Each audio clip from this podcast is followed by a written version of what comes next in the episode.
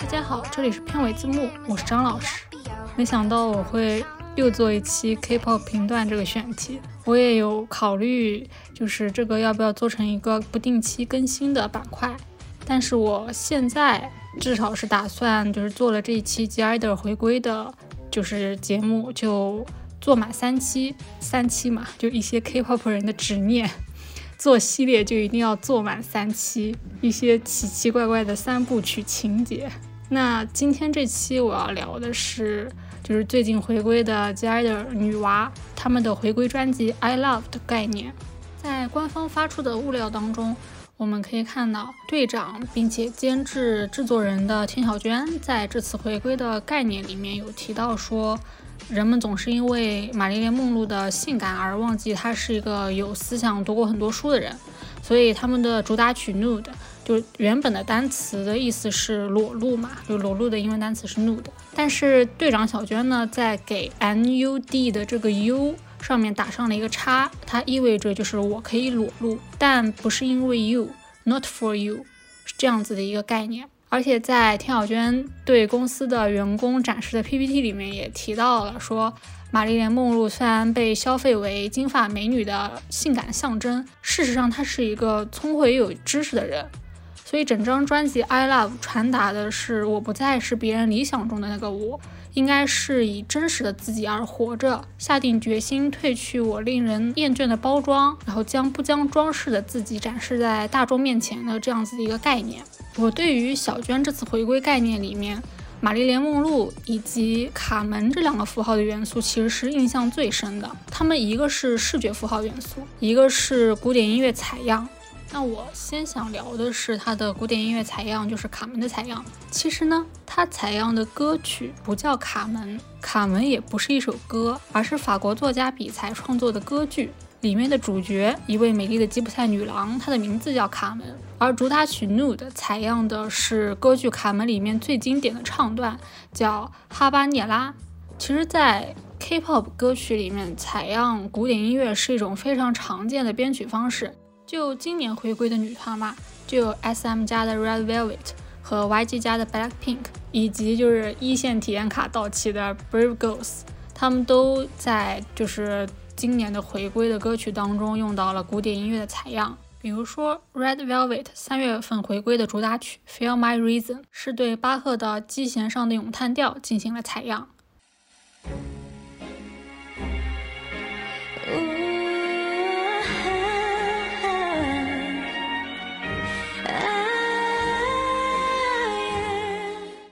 而 Blackpink 主打曲《Shut Down》采用了匈牙利作家李斯特的钟。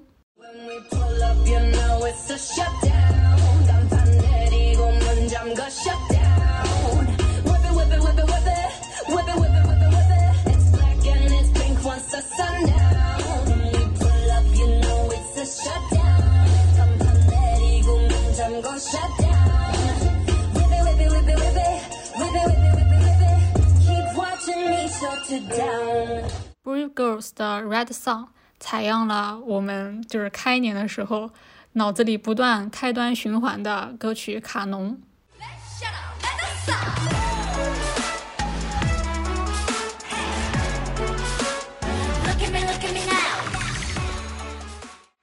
外，就是除了今年很多歌曲都用到采样之外，以前也有很多的男团、女团在歌曲回归的时候的编曲制作当中，也都用到了古典音乐的采样。就比如说 FNC 的女团 Cherry Bullet，他们的那首 Hands Up 就采样了贝多芬，就是原名为 A 小调巴加泰勒，就是我们大家所熟悉的叫《致爱丽丝》这首古典音乐。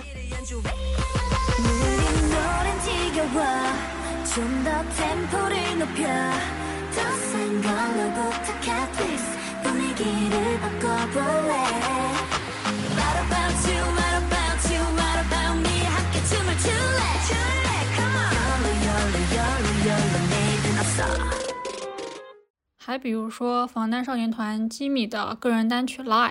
它的开头也采样了古典歌剧《La Vida Blue》。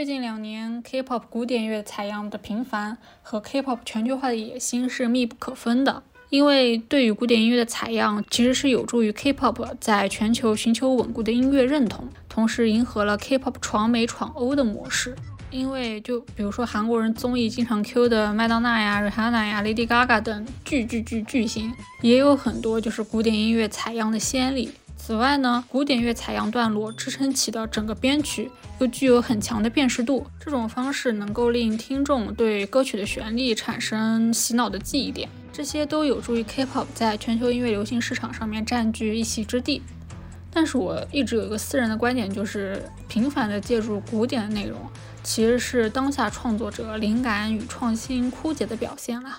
言归正传，这次女娃的回归专辑《I Love》的主打歌《Nude》。他这首歌同样也对古典音乐进行了采样。我为什么相较于玛丽莲梦露会对卡门更敏感呢？那是因为我终于有机会在播客聊戏剧了。就是我虽然播客简介写了我会讲戏剧，但其实我目前为止就在《大明王朝》那一期聊过一次，就现在总算给我逮着机会了。说实话，我觉得卡门这个形象是小娟儿阴差阳错的撞上了。因为我看他后期的幕后创作的视频，他没有说对卡门这个角色有很深度的分析，也没有就是做过研究嘛。但是我觉得比起玛丽莲梦露，卡门这个形象是更符合娃这个专辑概念里面，就是与其用不是我的模样受到喜欢，还不如用我自己的模样受到讨厌，以及真实的自我活着这个点的。我们去看《卡门》里面哈巴涅拉唱段的歌词，不是中文翻唱的那个版本啊。虽然说我觉得中文翻唱版本更加过瘾了，它中文翻唱版本是这样的。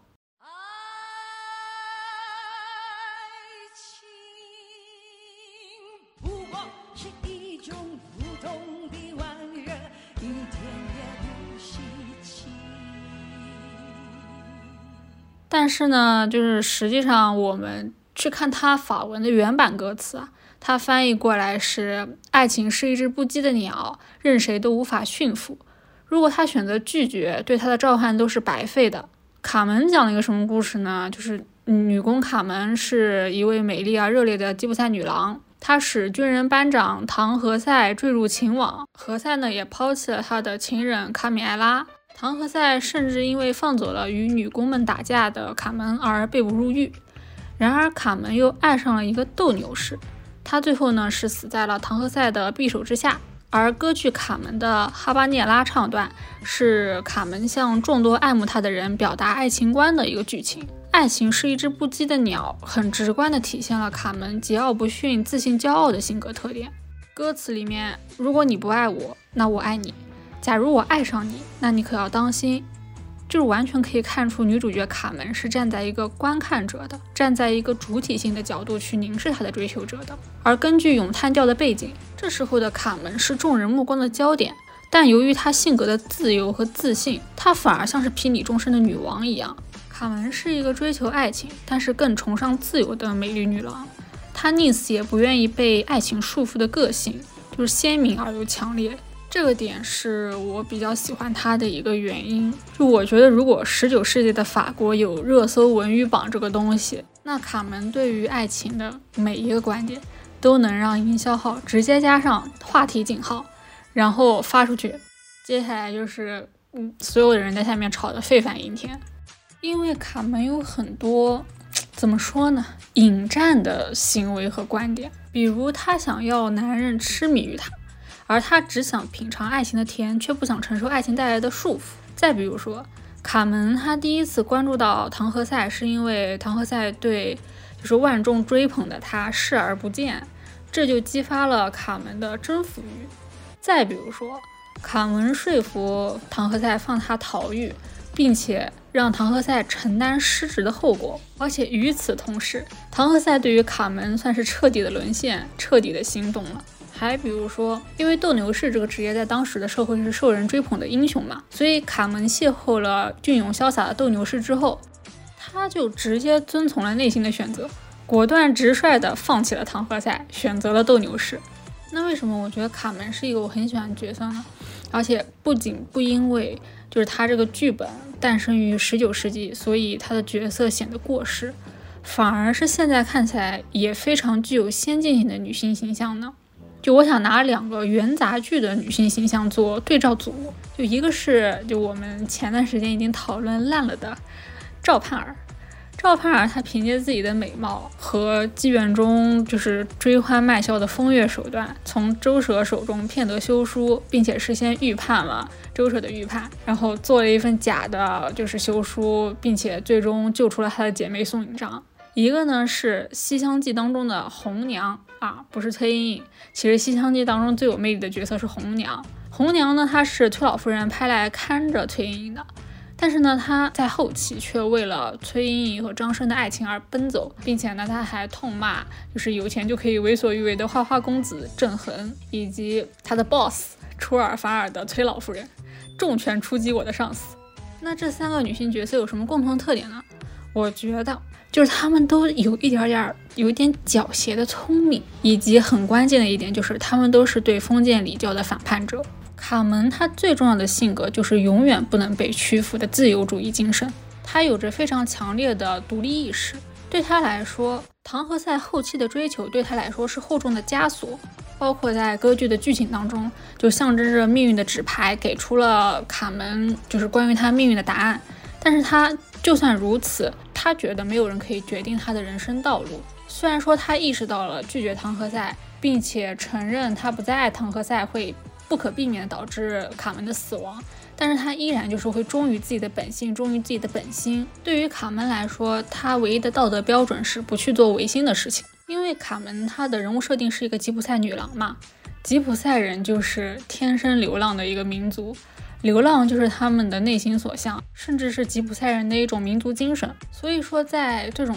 成长环境下长大的卡门，他天生就崇尚自由。并且天生情感浓烈，对于他来说，就是遵从世俗的观念，反而是不如遵从自己内心的意愿去生活更加重要的。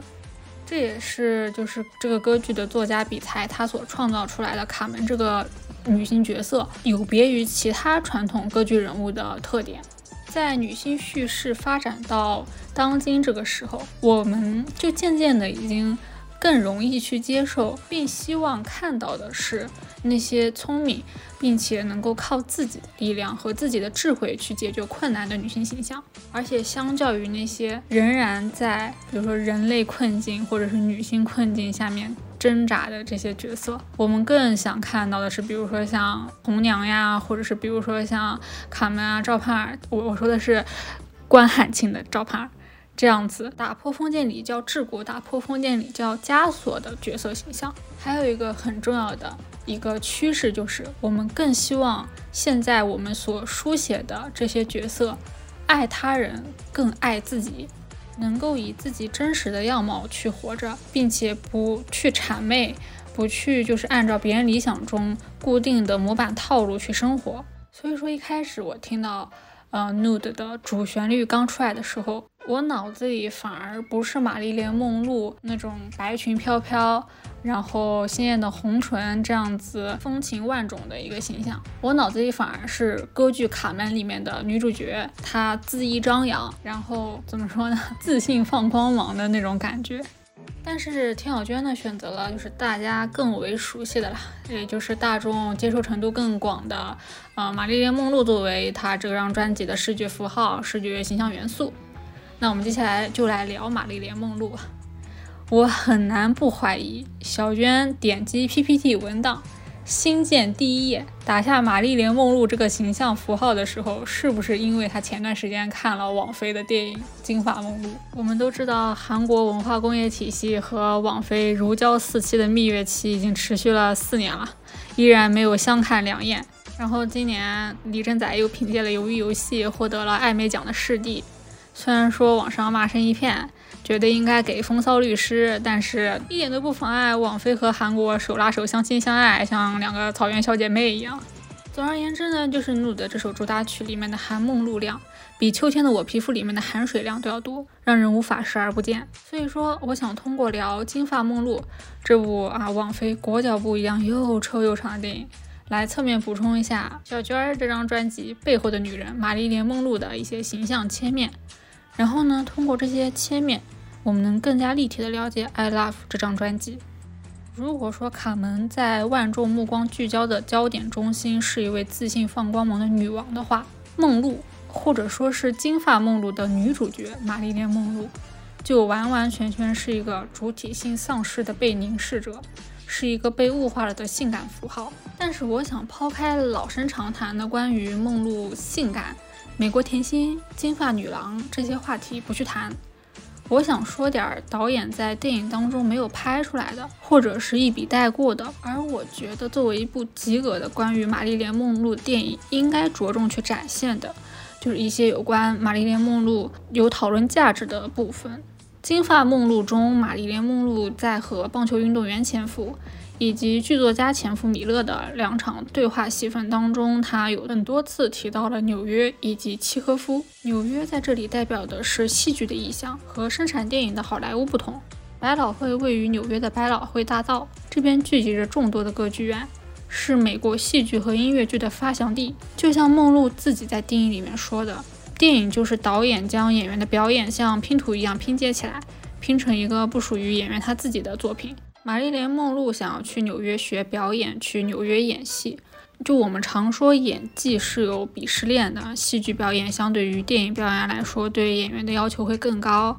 说一个演员能够演好戏剧，这其实是对一个演员专业能力的认可。就像我们现在经常会吐槽说，啊，现在的嗯电视剧或者是电影的工业化制作严重的打击了，或者说消磨了演员的演技。是因为就是以前你看老剧，演员演戏就是靠导演的场面调度，以及就是镜头的运镜，那种长镜头是五分钟、十分钟都不带剪辑的，就不不切的，演员就是一直在演的。但是现在呢，就基本上就是一条大概十秒钟的，然后或者是五秒钟的一条镜头，咔结束之后，演员可以再看一眼台词。或者是演员可以重新再就是找补找补情绪，导演可以再给他另外讲讲戏，讲讲人物状态，觉得不好的可以重来什么的。但是之前的话，比如说你十分钟的一个不剪辑的长镜头，你你的演员要是表演出错了，或者是跟你接对手戏的人戏掉下来了，没接得上，那整个之前比如说拍了四分钟了，一个五分钟的戏，之前四分钟就重新再来。所以之前的很多电视剧的演员，他是戏剧和电影电视剧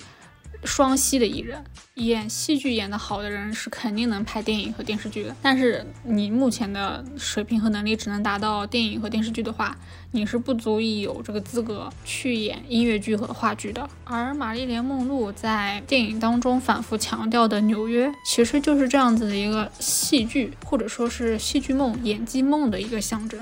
然后电影当中的这个纽约还有一层意象，就是指纽约其实是玛丽莲梦露的莫斯科。电影当中，梦露她经常自比契诃夫的三姐妹嘛，三姐妹一直想要去的地方就是莫斯科。但是玛丽莲梦露这种契诃夫式的伤感，以及她不仅仅把纽约当成她的莫斯科这一层的表达。是这个烂片，以及被这个导演拍的又肤浅又空洞的玛丽莲梦露这个角色没有撑起来的。我认为《金发梦露》的导演的创作并没有展现出玛丽莲梦露作为一个读托斯托耶夫斯基的有知识的女性，她那种生在好莱坞造星工厂，或者说是身在五十年代消费主义兴起的美国那种无法自我实现的苦闷，以及她内心对于外界偏见的无可奈何的不满的。但凡导演就专注于玛丽莲梦露契诃夫式的顾影自怜这个点来做人物塑造，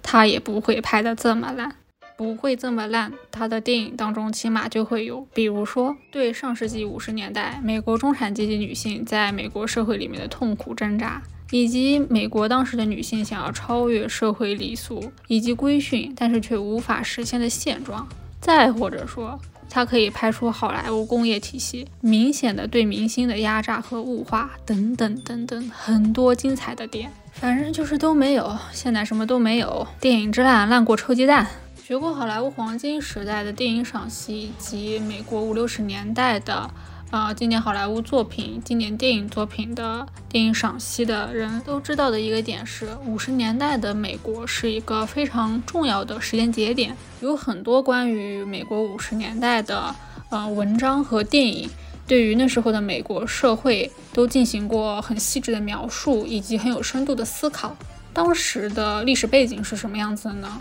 就是一九四九年，由美国最终参战的第二次世界大战结束了。而这个二战的结束呢，对美国社会、对美国性别议题其实是非常具有深度含义的。因为美国当时在参与二战的时候，他在战场上投入了大量的美军士兵。那个时候，因为男性士兵要去前线打仗嘛，所以美国的劳动结构就需要女性去进去补充劳动力。因为这个原因，美国历史上第一次出现了女性由家庭妇女向职业女性转化的一个浪潮。而随着二战的结束呢，大量的美国士兵，就说直白一点，就是美国男性士兵回归。于是呢，当时美国社会上开始出现呼吁女性回归家庭的口号。所以，十九世纪五十年代就出现了这样一群女性，她们真实的拥有过女性独立，又很快坠入了女性困境。而这一点和玛丽莲梦露特别相似的点是什么呢？就是玛丽莲梦露，她也是一个通过读书以及研读剧本，得到过思想启蒙和思想解放的女性。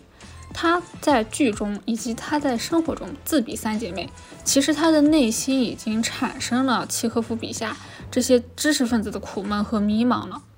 就往大了说，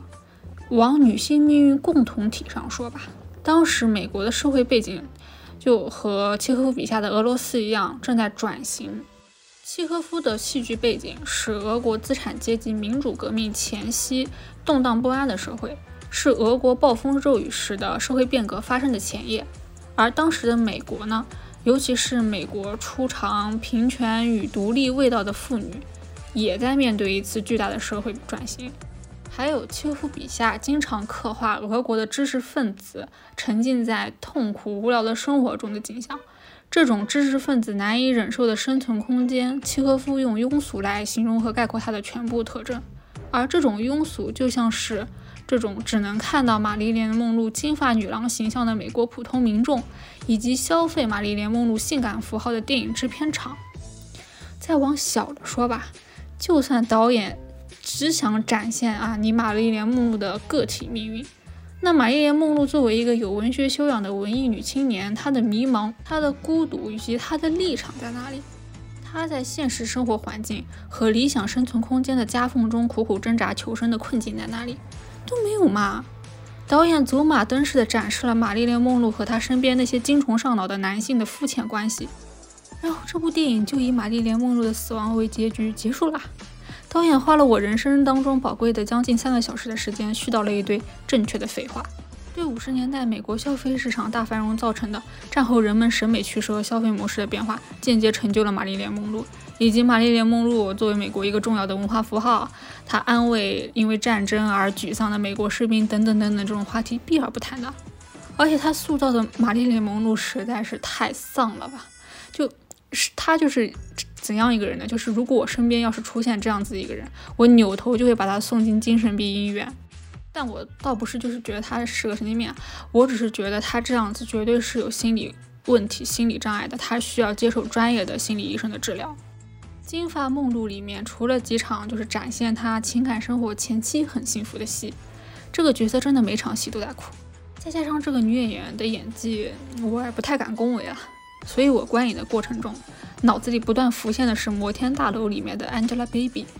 她也是在采访中就是提出她每一场戏都在哭，但是她的演技同样也让人无法共情。关键是这个玛丽莲梦露还没有杨颖好看，而且影片有关玛丽莲梦露的精神疾病这点刻画，就有一点儿